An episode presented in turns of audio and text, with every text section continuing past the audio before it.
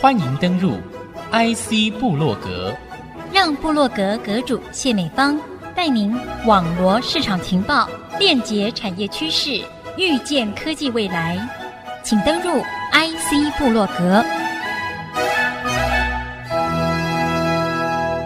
IC 部落格，我是阁主谢美芳，欢迎您再度收听。今天阁主呢，要透过一场在十月四号哦，即将在我们的小莱登饭店盛大举办的一场二零二三 Ansys Simulation World 这一场活动，来揭示 Simulation 这一项模拟技术在台湾以及全世界发展的重要性，以及它背后重要的意涵。那么谈这样的一份主题呢，就要邀请到灵魂人物。Ansys 台湾总经理李祥宇总经理和听众朋友在节目当中好好的来分享。总经理，欢迎您来。谢谢主持人，然后也谢谢各位听众。大家好，我是 Ansys 台湾总经理李祥宇。谈到 simulation 这项技术的时候，会以为说，哎，simulation 这个字就是类似的意思，比较不容易把它跟产业的这些核心技术应用的产品啊、产业面联动啊联想在一起。大家可以想象的是，它可以跟我们的设计产生关联，表示说，透过模拟这样的一道数位的城市啊，可以减少我们许多在产业设计上的一些时间跟资源上的这个浪费啊。但是它怎么扩大应用哦？这个真是大哉问呢。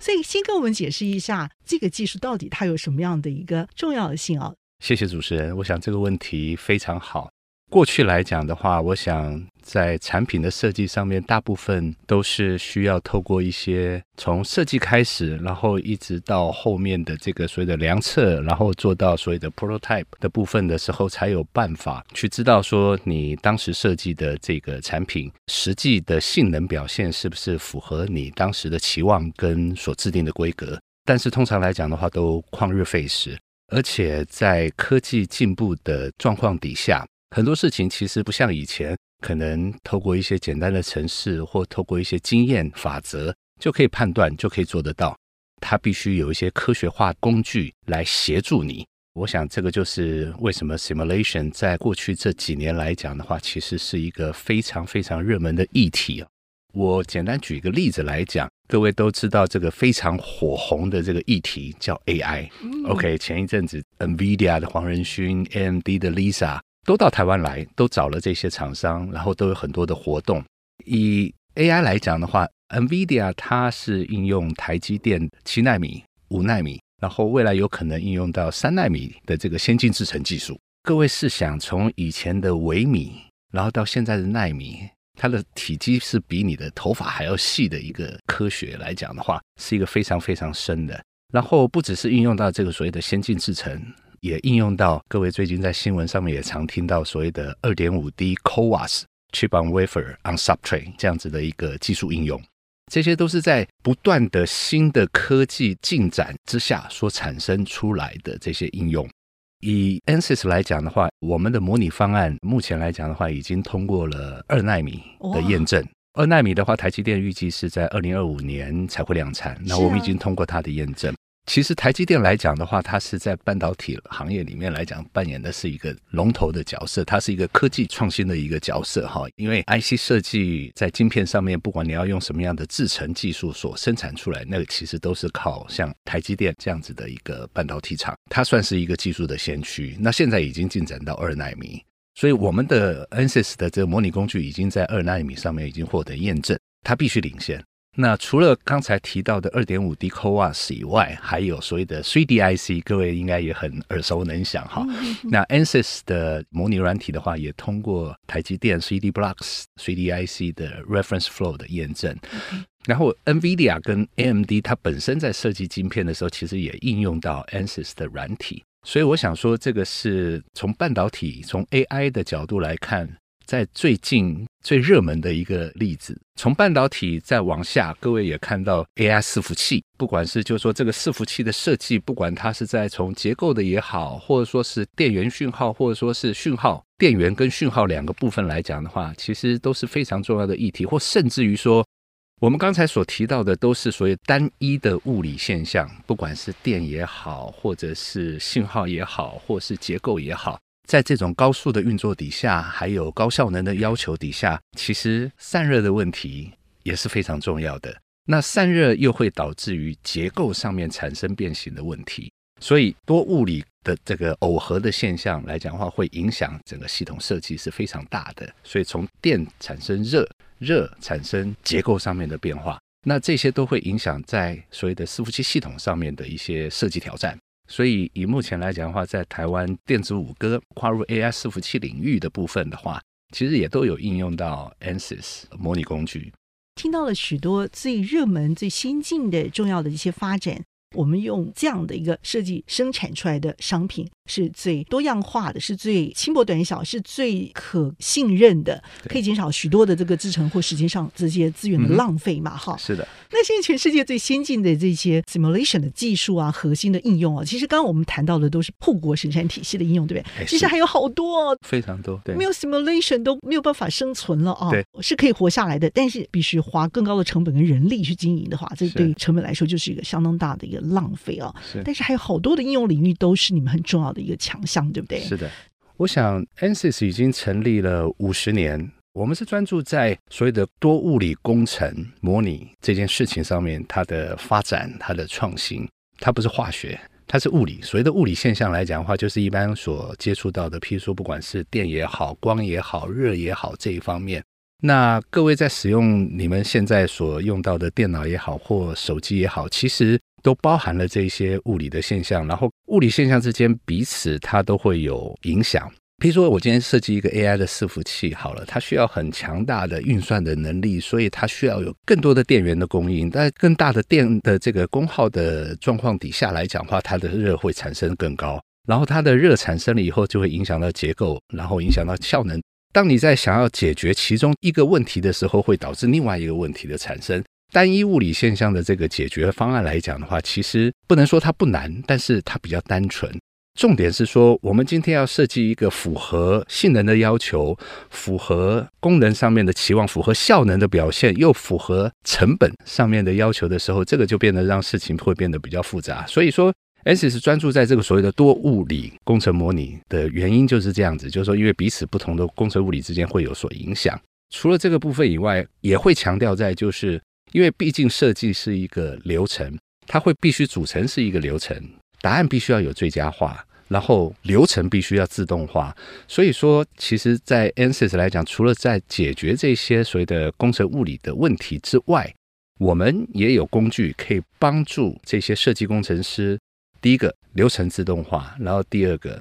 设计的结果是最佳化。其实很热门的一个议题也是 AI ANSYS 也有这一方面相关于 AI、Machine Learning 这些的应用。所以说，其实可以帮助到产业上面，不只是解决这些物理工程模拟的问题，然后同时也对所谓的设计效能能够提升。你们设计出来的 simulation 可以让后段的这个下游应用啊，在制成产生的多物理现象不会互相干戈，而且还可以行云流水，就像自然发生存在的一样。嗯、这个我是觉得超难的。是，就像您说的，单纯你要把它整合，你要把它复杂化之后，这些功能会互相的产生作用。是，这个就是我觉得 simulation 最厉害的地方。是。我们一开场的时候，其实就有提过这个二零二三十月四号即将在新竹啊接触的这一场 Simulation World 的这场大会啊，这个是 Ansys 在台湾的用户是大会相当重要的一场活动，对不对？对，里头应该就会揭示这些重要的先进技术，对，还有这些翘楚。除了您之外，对不对？还有哪些名嘴也会在这个现场出现？然后我们可以听到哪些事情、哪些应用？您 可以这个为我们解惑一下好吗？OK，好，这个 Ansys Simulation World 其实是全球一年一度的工程模拟盛会，我们在各个不同的国家都会举办，从美国到亚太区一直到欧洲。那今年台湾的分场会在十月四号新竹喜来登酒店举行。OK，过往的经验来讲的话，都是超过千人的一场盛会。那过去三年因为新冠疫情的关系，其实我们都是线上举办。那今年的话，我们是恢复到实体。这一次的话，我想我们是分成早上跟下午的分场。早上的话，主要是所谓的 keynote 的演讲，邀请到 Ansys。亚太区全球副总裁叫 Dave First 分享 ANSYS 未来的愿景跟发展的策略。接下来的话，会有 ANSYS 的 CTO Dr. Christoph 会从产业趋势的角度来切入，分享给各位关于产业趋势及全球的成功案例。那再来的话，会有我们总部的产品总监 Jean Delep 跟各位分享最新的模拟技术，还有 ANSYS 的模拟解决方案。除了 ANSYS 以外的话，早上的 Keynote 演讲之外，还有乾坤科技的技术长，还有 NVIDIA 来针对车用还有 AI 的部分相关的议题来做一个分享。这是早上 Keynote 演讲的部分。那下午的话，我们有六大分场。那六大分场的话，主要分成半导体晶片设计、封装，还有电子系统、电动车、五 G、低轨卫星，还有光学应用等主题。那实际上来讲的话，台湾的这个产业特性是很特别也很明显的，主要都分布在高科技电子制造业上面。所以说，其实我们分厂的议题来讲的话，其实也是针对这样子的特性来做设计的。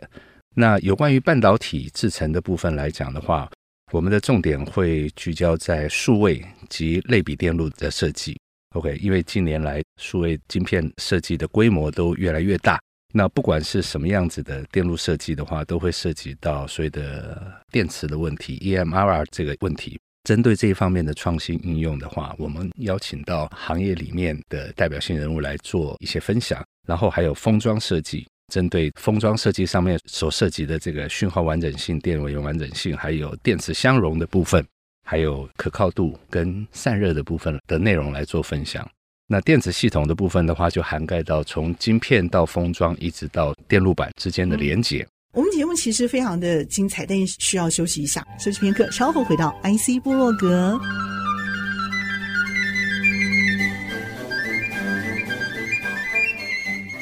欢迎你再度回到 IC 部落格。今天邀请 ANSYS 台湾总经理李祥宇总经理分享，像 simulation 啊这件事情，我会觉得说，第一个我想到它是数学模拟，AI 要非常非常好。嗯、你的 deep learning 这方面的这个是结合应用，我觉得也是要非常非常顺的。那 ANSYS 我觉得你们在这方面的投入啊，一定是远比我们所知道的更深入，主导整个产业世界改变的这个钥匙啊，你们手上一定有一支。这么一整天重要的论坛呢、哦，一定有很多重点精华在这里头，是为所有的这个不同的族群而设计打造的英雄大会，在这里头去享用。先用这一段说明、哦，来让各界的英雄好汉呢、哦，呼吁大家一起来加入。我看你们也是好多大厂的合作厂商嘛，对不对？的确是。我想 ANSYS 的 Simulation World 就是早上有 Keynote，然后下午有各个不同领域上面的应用的分享。我想这里面包含了第一个是未来的发展的趋势，那第二个是我们现在的科技应用上面遇到的这些工程问题、设计的问题，我们怎么去解决？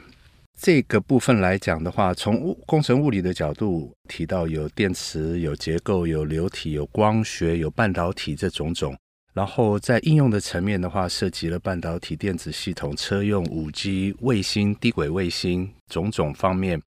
我想，除了解决现在在设计所遇到的挑战跟问题以外，我们更重要的事情是怎么去推动科技的创新。现在的手机或现在的电脑是这样子的一个设计，这样子的一个规格，可以达到这样子的一个性能。但是再过两年之后，这些规格跟性能还能满足我们应用上面的需求吗？可能不行了。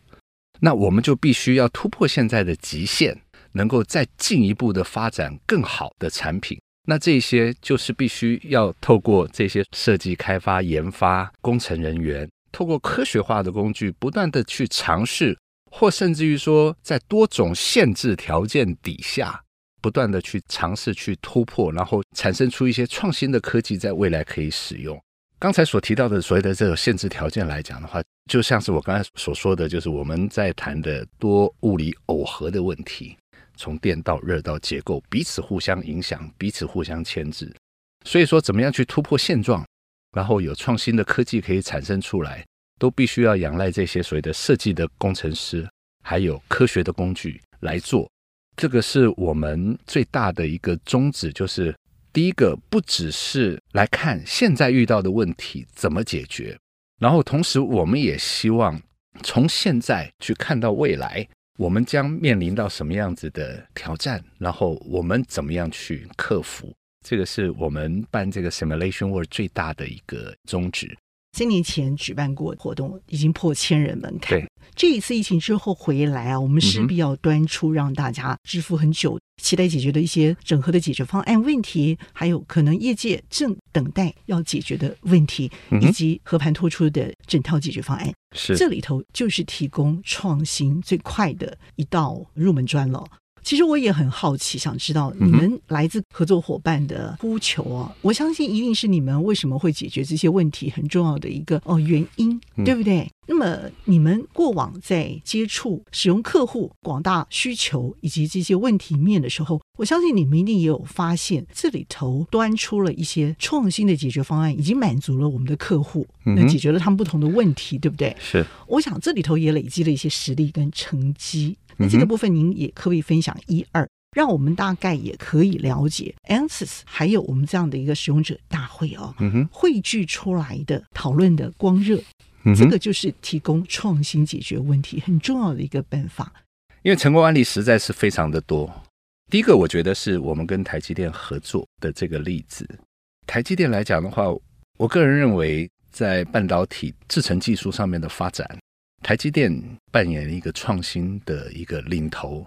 那今天不管是什么样子的一个晶片的制造技术，不管是联发科也好、瑞昱也好、联咏也好、国抗也好，或甚至于说 Google 也好，他们要做晶片的时候，他必须要去选择说，我今天要做什么样子的晶片，应用什么样子的技术的晶片。那这些技术从哪里来？这些技术的源头就是类似像台积电这样子的一个半导体生产公司，所以它扮演了一个技术的领头。那在过去数十年的时间，从微米技术一直进展到纳米技术，那 Ansys 一路以来跟台积电不断的合作，OK，从七纳米、五纳米、三纳米，一直到现在的二纳米，或甚至于说突破了这些先进制程技术以外，大家在讲。所谓的摩尔定律，摩尔定律还能够再突破吗？所以从大家在讲的 more more，就是所谓的先进制程技术以外，进展到所谓的 more than more，就是说，OK，我如何去突破摩尔定律？然后从封装的角度去做切入，这一路以来的技术发展，其实 Ansys 跟台积电的合作都扮演了一个非常重要的角色。然后台积电在把这些技术开发完成之后，可以提供给广大的 IC Design House 晶片设计公司来应用，然后生产出各种应用的晶片，不管是手机晶片也好，电脑晶片也好，或是车用晶片也好，透过这样子的过程，大家才有办法去享受这样子的一个科技。那 NCC 成立五十年了，所以说其实模拟技术来讲的话，在这些领域上面，其实我相信很多人也并不陌生。一直到现在来讲的话。过去其实没有在谈 AI，现在 AI 腾空而入。那我们怎么利用 AI 的技术，为我们不管是商业的活动，或者说日常生活来服务？那其实 Ansys 也提供了这一方面的一些应用的方法，就是透过这些多物理工程模拟的核心软体，加上 AI 跟 Machine Learning 的技术，然后可以形成一个所谓的 AI 的模型。可以解决客户的一些问题，不同的工程设计上面的问题，其实案例非常的多。但是这两个部分，一个是先进制程，然后一个是 AI 领域上面的应用，我觉得是在我心里面是最深刻的。Ansys 在台湾有两个办公室，一个在台北，一个在新竹。我们在台湾的将近九十个人在台湾，除了技术服务以外，还有两个研发团队在台湾。我们除了帮客户解决他现在在使用 Ansys 的工具上面的问题以外，其实我们花了很多的时间跟客户共同研究新的应用。这些我相信都是未来可以有一些创新产品上面的结果出来。我看到的事情是说，就是说。台湾跟其他的国家其实有蛮大的不同，就是说台湾高科技行业来讲的话，占整个产业里面的比重是非常的重，不只是台湾的产业比重非常重，其实在全世界的高科技发展上面，其实占了非常重要的地位。你看半导体的台积电，像 AI 伺服器的这些所谓的电子制造商。其实都扮演了非常重要的一个角色。你指的就是电子舞歌，对不对？基本上是。当然，这里面还有很多不同的，就是说电子舞歌它是所谓的系统。那这里面当然还有其他的，譬如像是除了晶片以外，我的相关应用的晶片怎么去做封装？封装以后我要怎么应用在电路板上面？那电路板上面还有其他的，譬如说我的连接器、我的讯号的这个连接传输。有的是用电的，有的甚至于说用光的，这些都是不同的技术应用。其实它是一个非常大的一个生态链。台湾在科技产业来讲的话，其实是一个非常特别的，它其实占有一个非常重要的一个地位啊。我所看到的这些企业来讲的话，之所以为什么会成功，我觉得他们在科技的创新上面的投入是不遗余力的。转得很快，对，他转得很快，然后他发展的也很快，然后非常的愿意去投入人力物力在新的技术上面的创新开发。我们 Ansys 来讲的话，其实很幸运能够跟这些客户能够合作，提供我们的工具，然后协助他们可以有更多技术上面、科技上面的发展上面的一些创新。关键还是我们的客户他们愿意在科技上面、技术上面去发展。毕业证明书啊，answers 的英文是 A N S Y S，所以翻译成中文叫做安细思。安细思，对，安心投入细晶片思考，而且是深度思考，好厉害！谢谢主持人，谢谢主持人。你知道现在所有东西几乎都数位化了，我不管是传产，大部分我没有安细思，我是真的是没有办法安心工作。是，是不是可以提出一些呼吁给业者啊？怎么样健康的心态去大量的使用你们这些为业界深思熟虑所打造的一套系统？Okay. 世界变化的非常的快，我记得 NVIDIA 的黄仁勋他来台湾的时候，他提到了 AI 的 iPhone 时代到来。代表这个 AI 的应用来讲的话，其实会甚至于深入家庭、深入各个角落，那会产生什么样子的一个改变？我们现在可以看到一些，但是没有办法看到全貌。我觉得世界变化的非常的快，然后你没有办法预测。台湾的企业来讲的话，所面临的挑战就是在这里，就是说我今天怎么样可以具备一个快速发展科技的能力？追上科技发展的趋势，然后可以在市场上面占得一席之地。不管你用什么样的技术，不管你用什么样的工具，我觉得这是一件非常重要的事情。因为世界不是只有台湾，我们在跟韩国，我们在跟中国大陆，我们在跟美国竞争。所以你必须要能够有领先的技术、领先的创新、领先的科技发展的能力，才有办法做到这一点，才有办法在全世界的这个竞争市场里面跟别人一较高下，成为所谓的不管是护国神山也好，或是护国群山也好。所以我觉得这方面的能力，不管你今天用什么样子的工具，我们都必须要具备这样子的一个能力。所以我觉得，在人才还有研发投入上面，要做技术的转型跟技术的创新升级，这个是非常重要的事情。投资人才，但是相对应的人才也必须要有科学化的工具来辅助，你才有办法能够做到所谓的技术的创新这一点。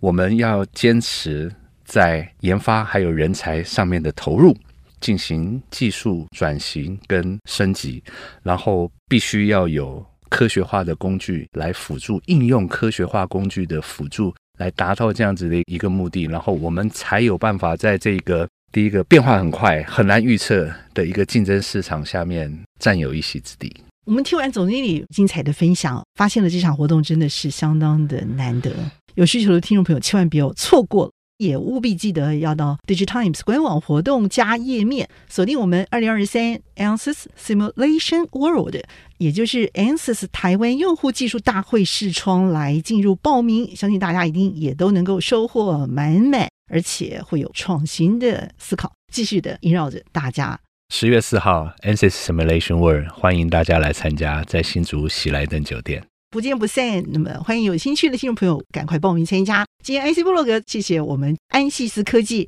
Ansys 台湾总经理帅气的李翔宇总经理在节目当中精彩的分享，谢谢总经理，谢谢，谢谢大家，谢谢，谢谢听众朋友您的收听。IC 部落格，我是谢美芳，和总经理一起在频道最后和大家 say goodbye，拜拜。